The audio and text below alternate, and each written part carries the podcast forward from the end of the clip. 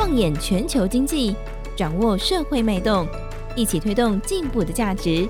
金周刊编辑室好好说，带你说出改变的台湾。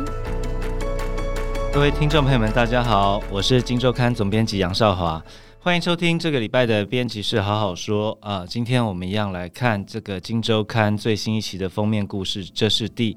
一千三百九十二期，我们其实这个礼拜的杂志有两个封面故事哦，但其中一个我今天特别拿出来谈哦，跟我们的教育有关。这个标题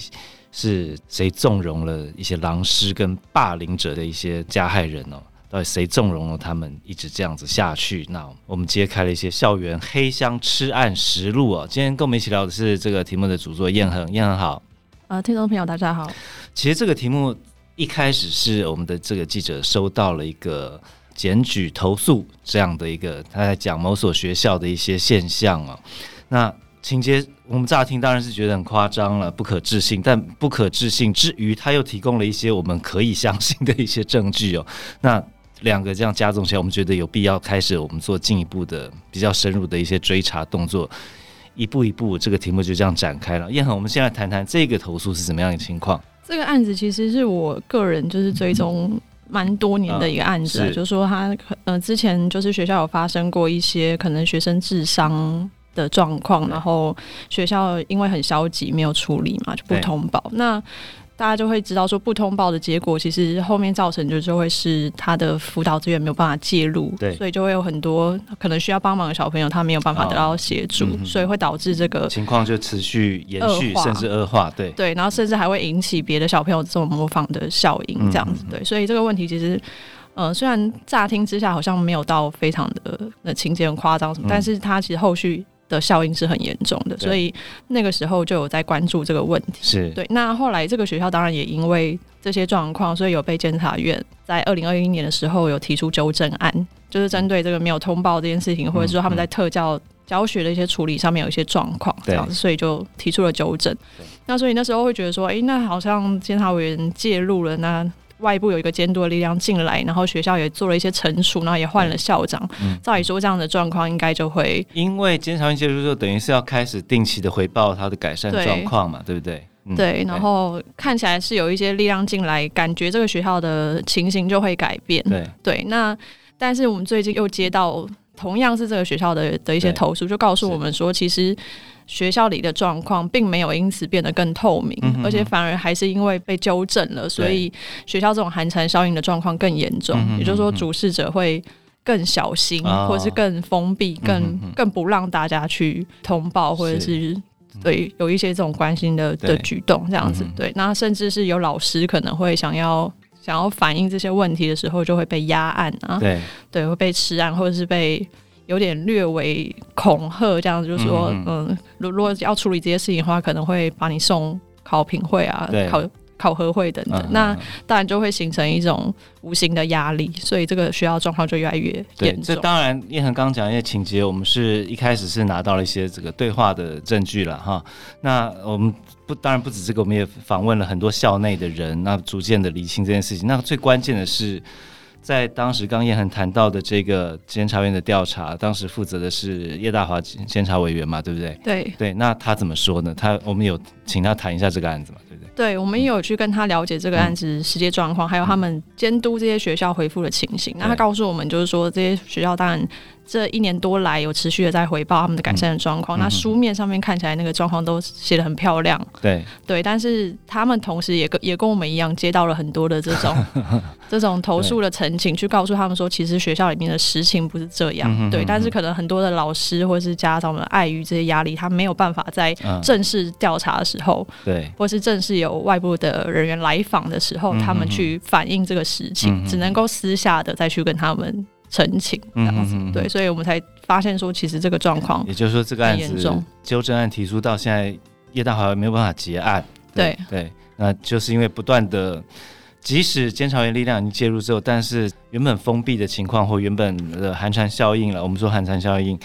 越来越严重，反而是这样子。那我们从这个案子出发，看到的就是，其实台湾整个的校园，因为我知道我们这次也盘点了监察院的很多报告，都有这种情况嘛，对不对？对，嗯嗯，就是我们大概分三个面向，一个是从通报的面，然后还有调查面跟最后的惩处面。对，那就会发现说，其实，在通报面，就是一开始要不要通报这件事情，其实就有很多这种被吃案的情形。这样子，就是就可能学校会觉得说，哎，那。没有到很严重啊，不需要报，或者是说他们会评估说这个报了之后，可能对我后续的那个行政上会造成很多的压力，或是很多的工作，所以就是会大事化小，小事化无这样子。所以通报是一个问题。那进入调查阶段的时候，就会有更多的这种，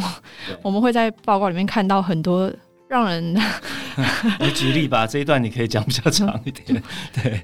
对，就例如说，有很多是自然比较早期的这种，可能就会是，比如校长带着老涉案的老师。因为我知道我们这次看了十年左右的，对对对，可能中小的报告嘛，校长会带着霸凌的老师，或者是呃性侵性骚学生的。老师可能就登门去拜访家长，然后去搓，就类似错案这种，就是私下调解这样。但在这法规上其实是不行的，就是你你你如果知道，你就是必须要通报，进入这个调查程序，是不可以有这种私下商量错案的这种状况。对，但是我们就会发现有很多这样的情形，又或者是说他们会。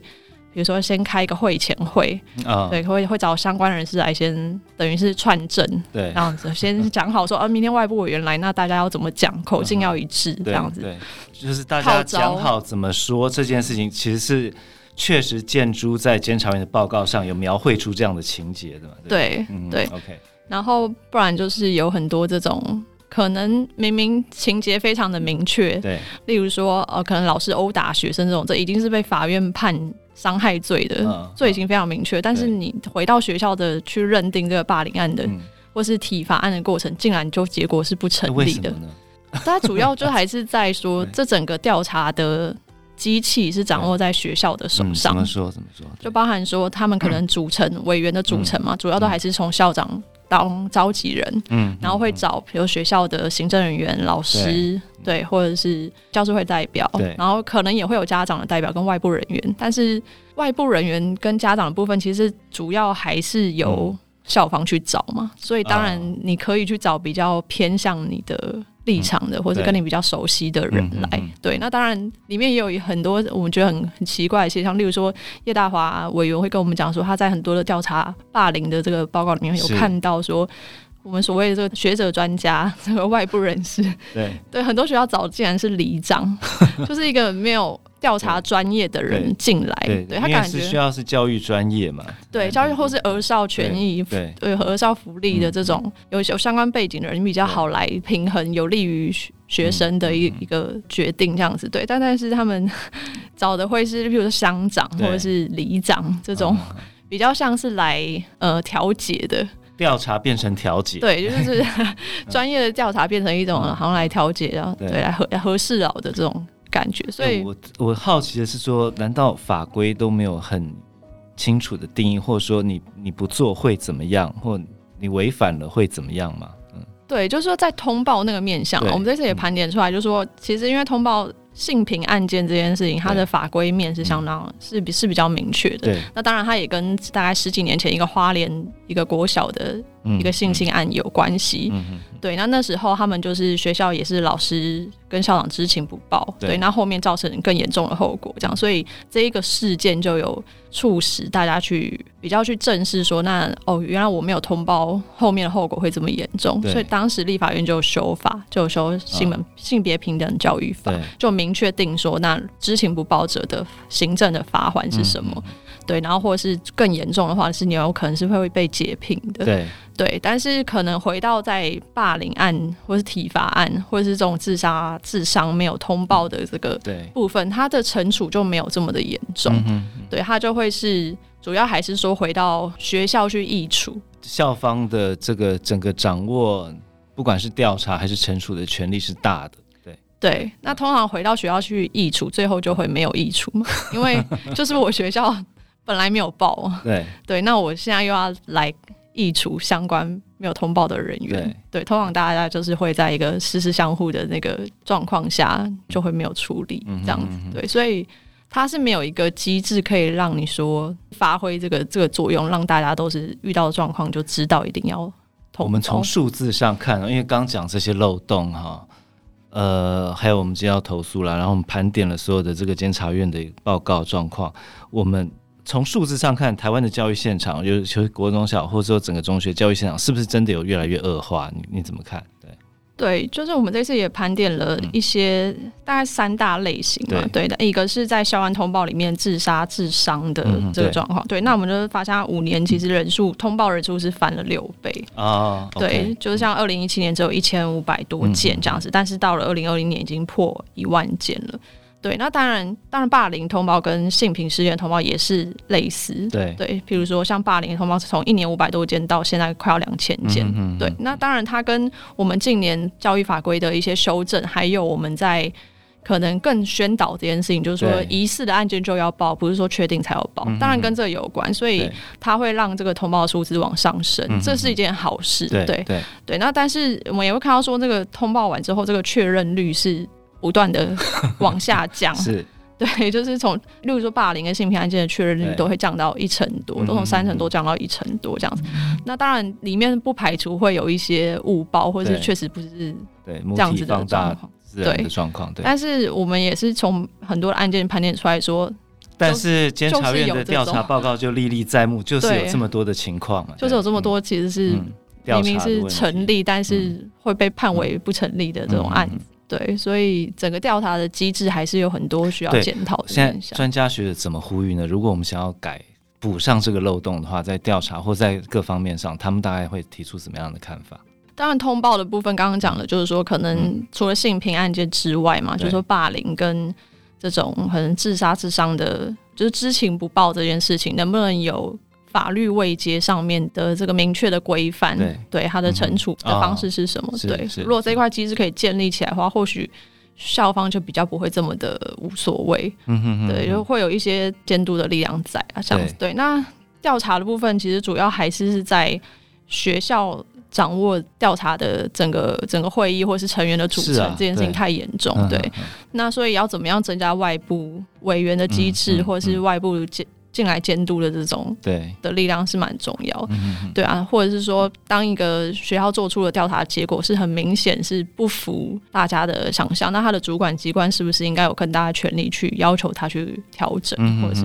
或者是重新再审议这样？就是说，怎么样在跳脱学校的这个框架之外，有更多的那个力量去介入，是未来的一个方向。哎，有没有人建议罚则要变得更严重？对罚则的部分，其实罚则是最后的部分嘛。对，那我们这次也听到一个案例是蛮奇特的，嗯、就是说有一个高中的老师啊，对，对，那他长期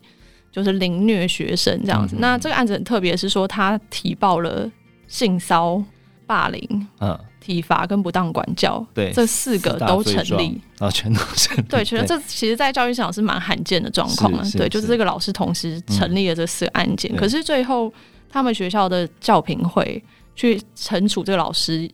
应不应该解聘、停聘？对。对，就审议了好几次，那最后的结果都是不停聘也不所以呢，所以他最后只被记了一支大过，然后继续在那个学校还在继续任教。你等下我回顾一下，你说他同时兼具了四个，一个是性性骚对，然后这个霸凌、体罚跟不当管教这四个。个别讨论，他四个全都有，全都成立。然后他现在仍然在学校服务。对他，他之前仍然在学校服务，但是后来这个案子也是因为有被监察院嗯哼纠正拿出来讲。对，那所以监察院报告里面也有列说，他们学校的教评会在讨论这件事情的时候，那个审议的状况。对，那你会看到就是教评会的委员会说，哦，他确实有这样的情节，可是他们认定不算重大啊，所以不解聘，不停聘。教评会也是校方主导的嘛？对不对？对，教评会主要也是。主要是由学校的老师组成啊，所以在这样的机制下，惩处的部分就是你也是一样会有这种师师相互的状况，很难发挥。确实，因为我也看了几份这个监察院的报告，师师相互或者官官相互是我也常看到的一个字眼。对，那整个看起来。确实，我们在题目讨论过程中，我们有出现一个形容词，叫做“小王国”，就是每个学校，各位听众朋友们的孩子在学校里，好像置身一个小王国一样。就是说，这里应该是要让孩子快快乐乐成长的一个地方啊，快快乐学习的地方。但是，呃，老实说，我第一次听到这个，看到彦恒他有这个从投诉方一边拿到的一段录影的画面，其实是很揪心的，就一个孩子。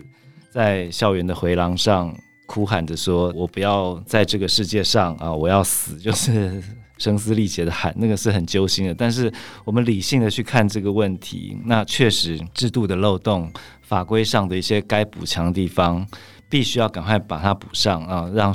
学校里面应该是要有很多笑呃欢笑的声音，而不是这样的一个嘶吼的一个厌世的这样的一个声音，尤其是出现在一个适龄的孩子，可能小学三四年级这样的一个孩子，他们发出这样的一个怒吼，这是很令人必须要正视的一个声音了啊。那我想每个孩子都是宝了，然后不能让他们成长的过程中受到太多的伤害。我想这是每一个大家都应该关心的一个议题啊。那有兴趣朋友们不妨多多来参考我们这一期的杂志，这个是。我们透过大量的采访、调查、盘点，是谁纵容狼师与霸凌者？校园黑暗、黑箱吃案的状况到底多严重？可以从我们这期杂志报道中看到一些你必须知道的事情。好，今天节目到这边，谢谢大家，拜拜，拜拜。